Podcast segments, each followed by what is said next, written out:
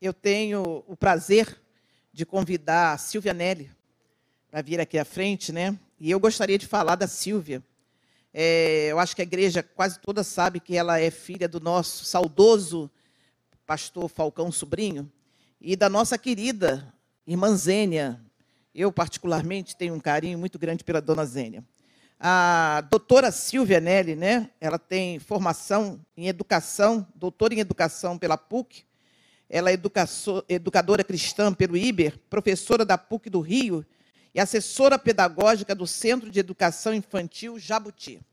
Além disso, eu posso dizer que a Silvia é casada com Aristeu, né, que está presente, está ali. Ele é muito tímido, pode ficar de pé. Né? As filhas não estão presentes, né? é a Ana Beatriz, a Luísa e o genro Tiago, né? E eles pertencem à Igreja da Liberdade. Eu tenho a honra de passar a palavra para você e dizer que você é muito bem-vinda por você e pelos seus pais. Obrigada, obrigada, Tânia.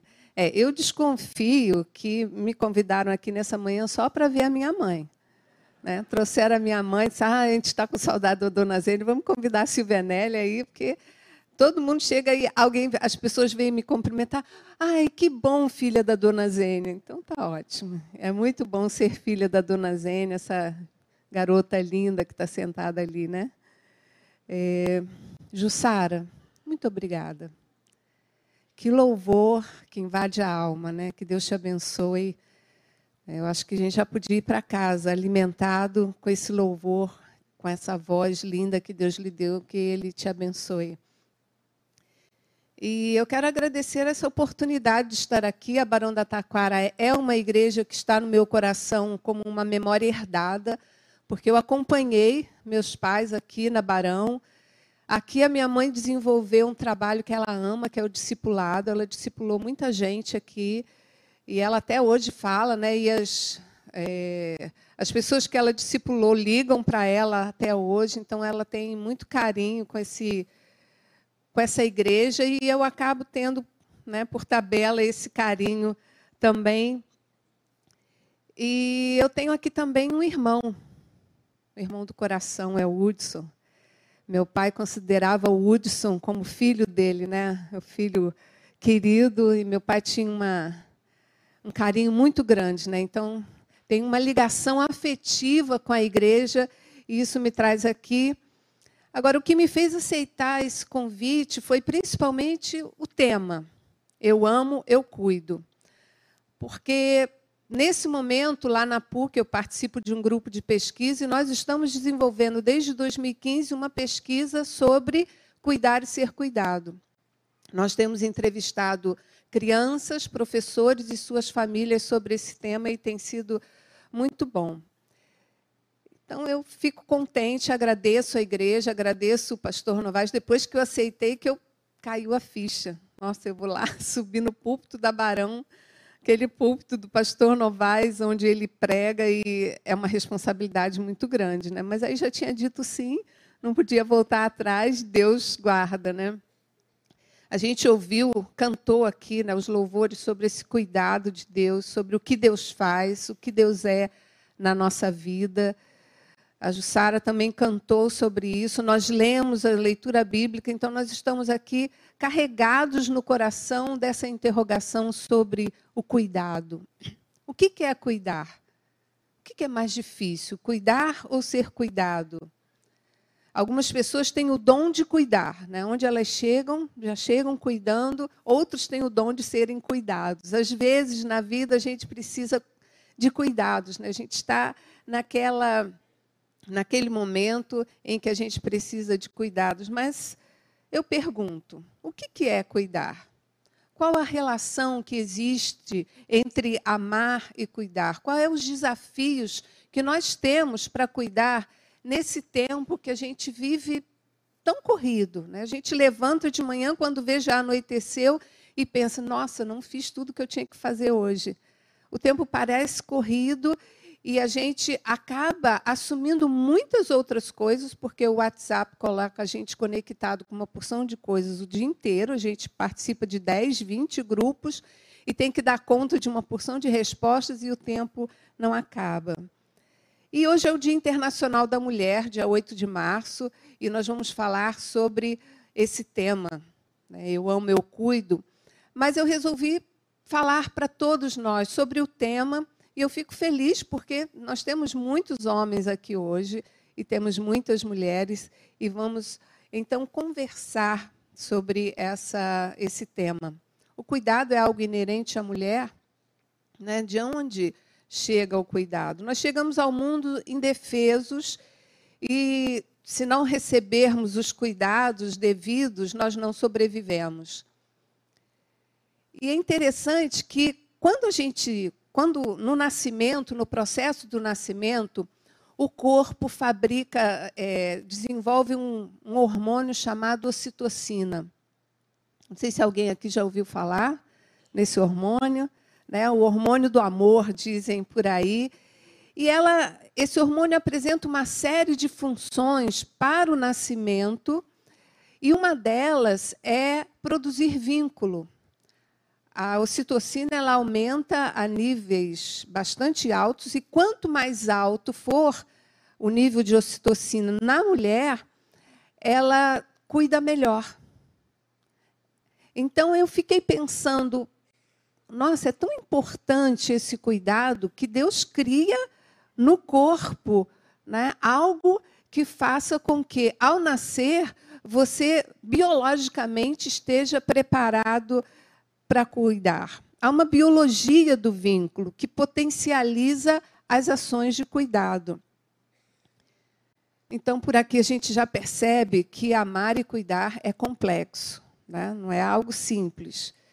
Não é também algo automático, né? porque quanto mais você cuida nesse processo, quanto mais você se ocupa do cuidado na gestação, mais cresce o nível de ocitocina e mais apto você está para cuidar. Então, é algo complexo que Deus sabia que era necessário.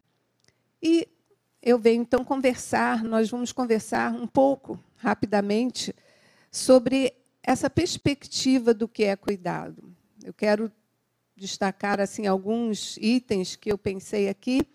E o primeiro deles é que o cuidado está na origem da humanidade. Vamos lá, abre a sua Bíblia em Gênesis 2. Vamos ler apenas dois versículos. E o primeiro deles é Gênesis 2,16. O Senhor Deus colocou o homem no jardim do Éden para cuidar dele e cultivá-lo, de Gênesis 2,16. Deus criou o mundo. Deus né, do Senhor é a terra, a sua plenitude, o mundo e aquele que nele habitam, ele é dono de tudo. E ao terminar a sua criação, Deus viu que era que era bom.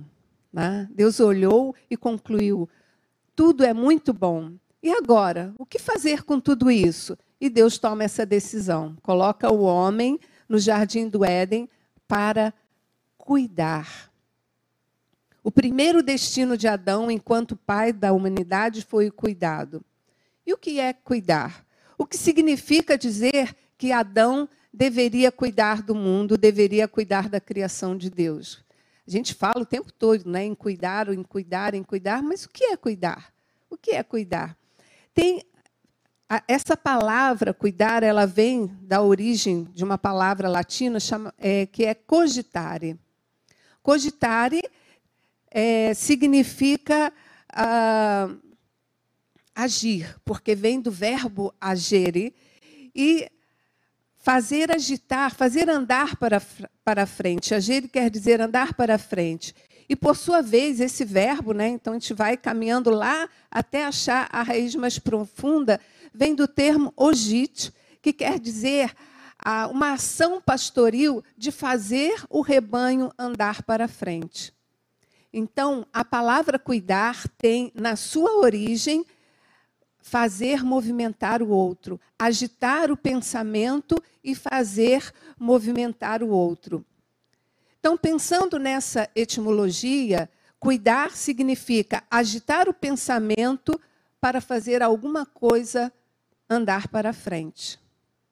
Guardem essa ideia, né? Cuidar significa agitar o pensamento de alguma maneira para fazer alguma coisa caminhar, para fazer alguma coisa se movimentar. Então, quando nós agitamos o pensamento e fazemos algo andar para frente, estamos cuidando.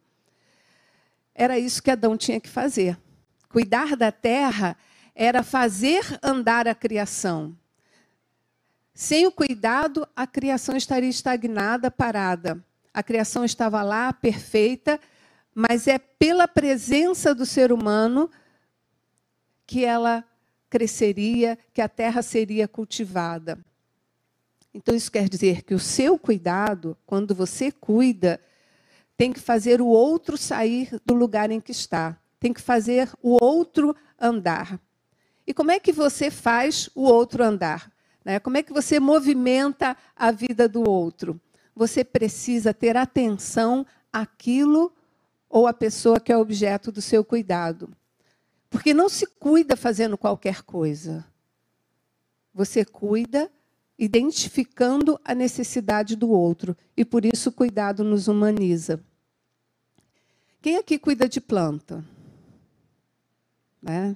Quem cuida de planta sabe muito bem do que eu estou falando. Eu ganhei uma planta e a minha amiga falou assim: olha só, você encosta o dedo na terra. Se você tiver sentir umidade, você não molha, porque senão ela vai morrer.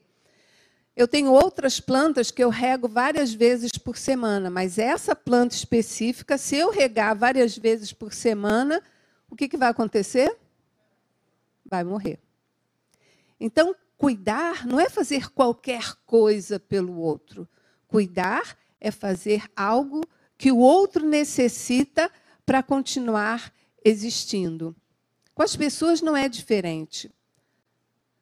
Cuidando, cuidamos quando nossas ações são resultado de identificar a necessidade do outro.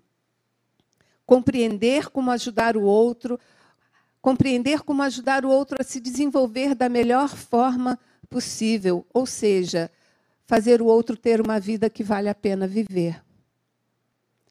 Isso é cuidar. Então aqui nós temos uma lição importante. O cuidado não nasce da minha vontade, não nasce do meu achismo, ah, você precisa disso. O cuidado nasce de podermos identificar a necessidade do outro. E quando nós identificamos essa necessidade, se suprimos essa necessidade, o outro anda, o outro sai do lugar, o outro tem condições de se mover. E aí a gente vai aqui para o segundo ponto, né? É que se eu preciso identificar essa necessidade, e se o cuidado nasce disso, não há cuidado onde não há relação. Porque não tem como eu saber o que a Aureléia precisa se eu não estiver em contato com ela. Né? Hoje oramos pelo Eduardo. O Eduardo, essa semana, tem uma entrevista de emprego.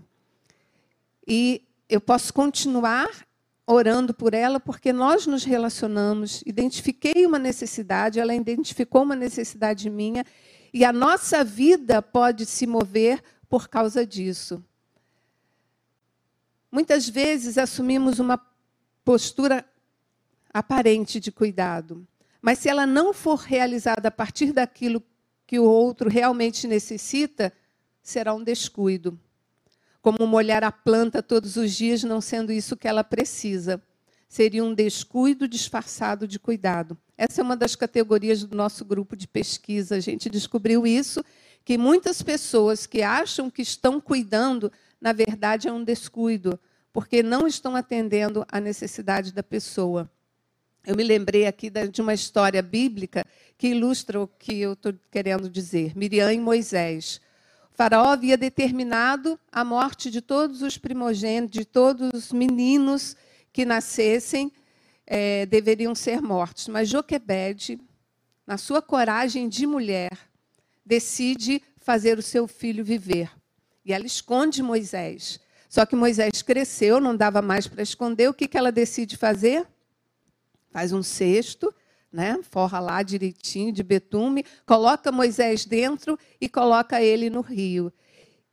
A irmã de Moisés, Miriam, se oferece para acompanhar o cesto pelas margens do rio.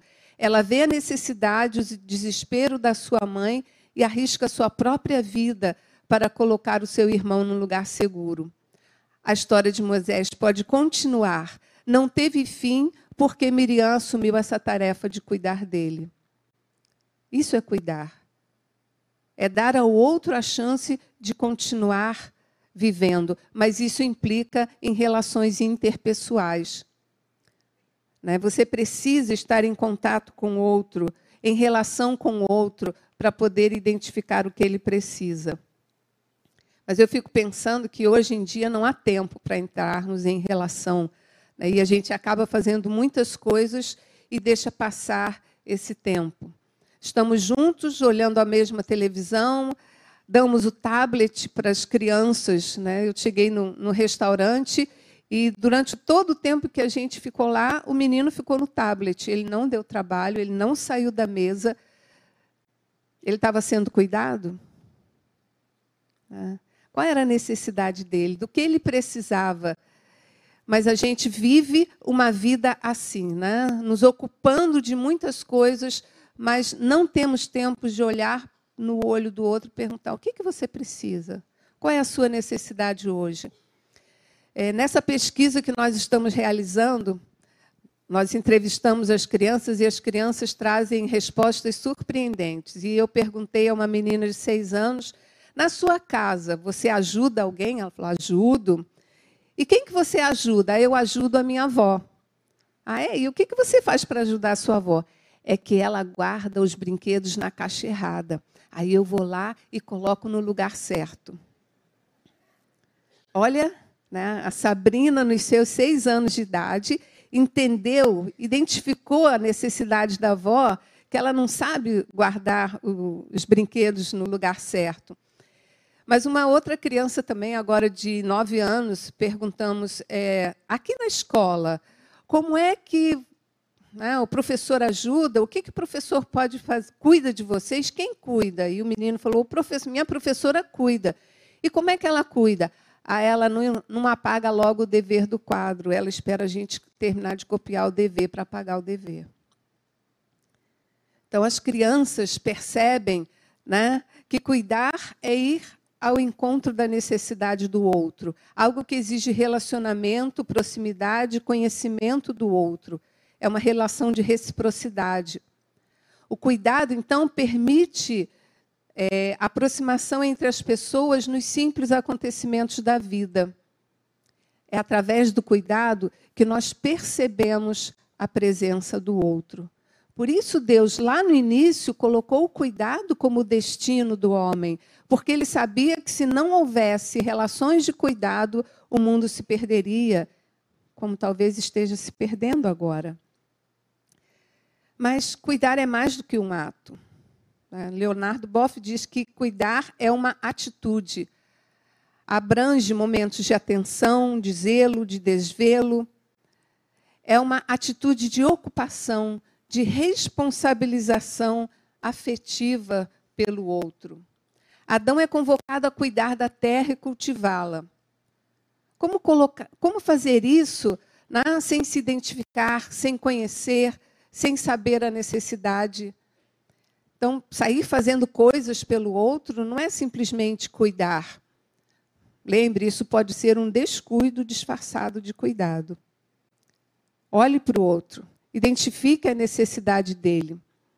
Eu vejo isso muito no WhatsApp. Né? A gente manda milhões de mensagens pelo WhatsApp, recebe milhões de mensagens, mas a gente não sabe o que, que o outro está precisando. Liga para ele, pergunta. E aí, como é que você está? A gente acha que essas mensagens vão dar conta? Não dão conta. Porque para cuidar você tem que olhar no olho, tem que ouvir a voz. Como é que está o seu tom de voz hoje? Está né? Tá um tom de voz animado? Ou você está precisando de uma força? Lá em casa, outro dia, eu me vi mandando um WhatsApp para Ana Beatriz, que estava no outro quarto. Né? Cheguei, estava lá deitada, e lembrei de uma coisa e mandei recadinho pelo WhatsApp para ela. Quando eu estava escrevendo isso aqui, eu falei, nossa, eu não podia ter levantado e lá, né, tão perto. E a gente vai se submetendo a esses descuidos da vida e nos esquecendo né, dessa, desse nosso destino de origem. Mas uma terceira questão chama atenção nesse momento, e aí chegamos aqui aonde a gente, né, o nosso destaque de hoje. Voltando aqui ao texto de Gênesis 2, o versículo 18. Olha o que está escrito. Então o Senhor Deus declarou: Não é bom que o homem esteja só. Farei para ele alguém que o auxilie e que lhe corresponda. Quem é esse alguém? É a mulher. Né, então você que está sentado aí, abraçado, né, com a sua mulher, ela é alguém criado por Deus para lhe corresponder. O que é corresponder? A palavra corresponder quer dizer alguém semelhante, alguém que possa substituir, fazer a mesma coisa, corresponder, dar a mesma resposta. Qual era a resposta de Adão para o mundo? Cuidar. Qual seria a resposta de Eva para o mundo? Cuidar. É só que Nessa relação, Adão e Eva eram semelhantes, podiam olhar olho no olho e suprir as suas necessidades. Agora, diferente da planta, né, da minha plantinha lá, que ainda não deu flor, mas pelo menos ainda não morreu, é, ela sempre vai ter a mesma necessidade. Mas o ser humano, ele é complicado. Ele tem uma necessidade nova todo dia. Né? Então, todo dia você tem que voltar e olhar no olho. Agora, eu fico pensando, o que significa dizer não é bom que o homem esteja só? Né? Por que, que não é bom que o homem esteja só? É, bom, a palavra boa, bom, significa é, corresponder plenamente ao que é exigido desejado ou esperado, quanto à sua natureza, a natureza do objeto. Uma faca boa é aquela que faz o quê? Que corta. Se não tá, a gente vai amolar. Né? Um carro bom, eu troquei de carro agora e eu falei assim, eu quero um carro que na subida eu possa fazer uma ultrapassagem sem ficar com medo. E aí a gente foi agora para o interior de São Paulo e a gente estava na subida, tinha um carro, dois caminhões, e o Aristeu falou: vai. Aí eu meti o pé, o carro de 60 foi a 140, eu passei. Esse é um carro bom. Né? É, então, quem quiser depois ali conversa, é verdade, o carro, o carro é bom. Mas essa é 1.0, hein, gente? É 1.0. Mas na subida ele foi de 60 a 140. Então, não é bom que o homem esteja só. Não é adequado. Não é eficaz. Não funciona bem que o homem esteja só porque não é da sua natureza. Nós não fomos feitos para a solidão. Nós somos seres de relação. Deus é um ser de relação. Ele nos criou porque ele queria alguém semelhante para se relacionar com ele. Então, nós não funcionamos bem quando estamos sozinhos. Nós precisamos uns dos outros. Deus fez tudo perfeito, criou o mundo e viu que era bom. Deus criou o homem, colocou num lindo jardim, que eu acho que é o mais belo que já existiu, mas ao criar o homem, percebeu que sua obra só estaria completa se houvesse alguém que o auxiliasse, que lhe correspondesse. Ou seja, alguém que pudesse entender o mundo da mesma forma que ele, alguém que pudesse entender o propósito para o qual ele fora criado, o seu destino de cuidar do mundo. E esse alguém é a mulher. Né? Esse alguém, a mulher tem essa capacidade de entender todas as coisas, né? com um olhar, né? com, com esse sentimento, essa intuição feminina. Meu pai sempre dizia: para os maridos escutarem suas mulheres, suas esposas. Porque marido que não escuta a esposa não se dá bem. Né? Ele. Meu pai dizia isso, e ele escutava, e ele, ele escutava muito a esposa dele. Quando ele não escutava, ele se dava mal. Mas depois, quem quiser, minha mãe tem muita história para contar sobre isso. É... Então, o homem ia cuidar, mas para tal ele precisava de alguém que lhe correspondesse. Sabe por quê? Porque quem cuida precisa ser cuidado. E somente alguém semelhante a Adão poderia cuidar dele, somente alguém semelhante a Eva poderia cuidar deles naquilo que nos torna demasiadamente humano, que é o cuidar. E na pesquisa que nós temos realizado ali na PUC, fica evidente que o modo como eu sou cuidado define o modo como eu cuido. A forma como eu cuido depende da minha compreensão do que seja cuidado. Isso quer dizer que o cuidado se encontra na raiz primeira do ser humano, antes de qualquer coisa. O cuidado. Qualquer coisa, qualquer ação que eu faça em direção ao outro, é sempre uma relação de cuidado, porque é sempre consequência do meu pensamento que se agita a partir de sua necessidade. Se não for assim, a gente deixa de entrar em relação. Bem, é, a mulher foi criada né, para que a vida do homem, para que a existência da humanidade tivesse sentido. Assim, cuidar é inerente à mulher e é inerente ao homem desde a sua origem. Ambos foram criados com o mesmo destino. Mas o pecado desvirtua todas as coisas e desvirtuou esse sentido. A mulher tem sido subjugada ao longo da história. A mulher tem sido colocada num lugar menor ao longo da história, que não é o lugar onde Deus a colocou. Deus a colocou em correspondência com o homem. Olha aí, algumas mulheres estão precisando ouvir isso, hein? Bem, aprendemos, vamos ver o que a gente aprendeu até aqui. O cuidado está na origem da criação, né? Aprendemos que cuidar é algo que coloca o outro em movimento, que tira o outro do lugar de estagnação. Aprendemos também que cuidar exige atenção às necessidades do outro, não é fazer qualquer coisa pelo outro que a gente está cuidando. Consequentemente, aprendemos também que para isso necessitamos estar em relação com o outro. Não há cuidado se eu não conheço as necessidades dessa pessoa que está ao meu lado e eu não conheço isso se não estiver em relação com o outro.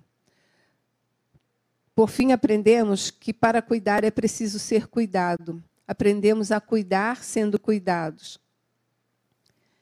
E aprendemos também que a mulher foi criada por Deus para corresponder, ou seja, para dar a mesma resposta ao mundo em pé de igualdade. Esse é o desejo de Deus, que homem e mulher estejam juntos no seu plano perfeito de cuidar do mundo.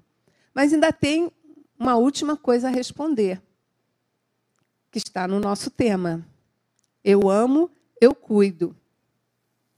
Se nós entendermos o que é o amor, talvez nós possamos chegar a responder, a compreender essa relação. E para mim, a expressão máxima de amor está onde?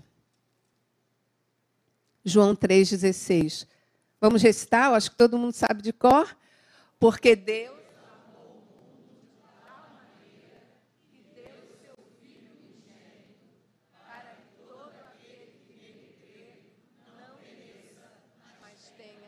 vida eterna.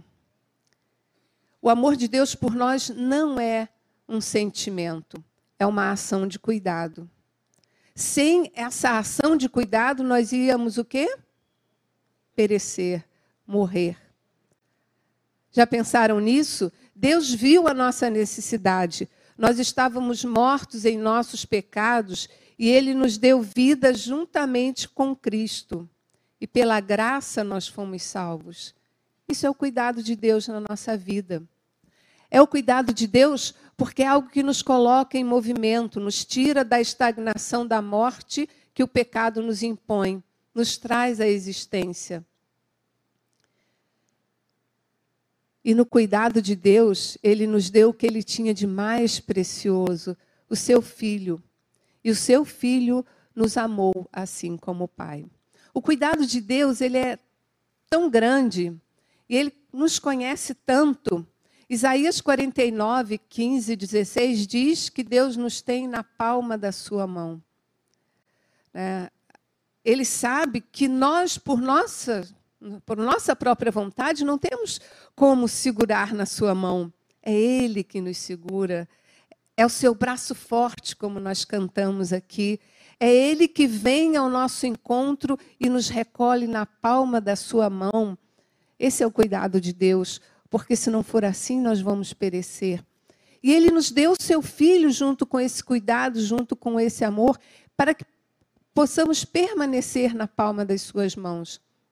E na tarefa de cumprir a, sua, a missão que o Pai lhe deu, Cristo nos amou.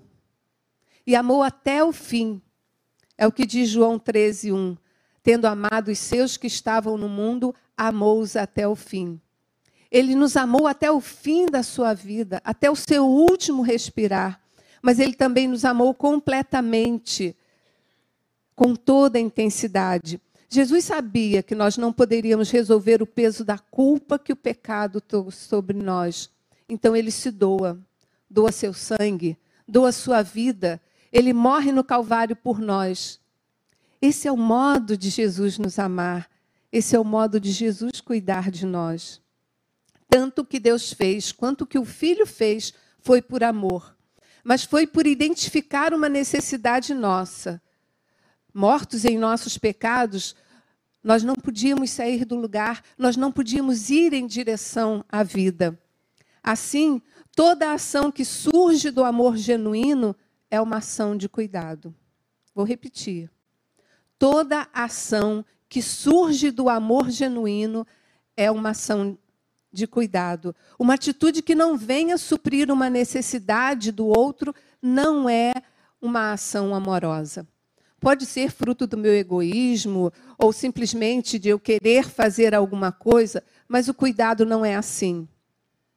Se olharmos para a descrição de Paulo em 1 Coríntios, nós vamos ver que o amor resulta em atitudes para com o outro. O amor é paciente,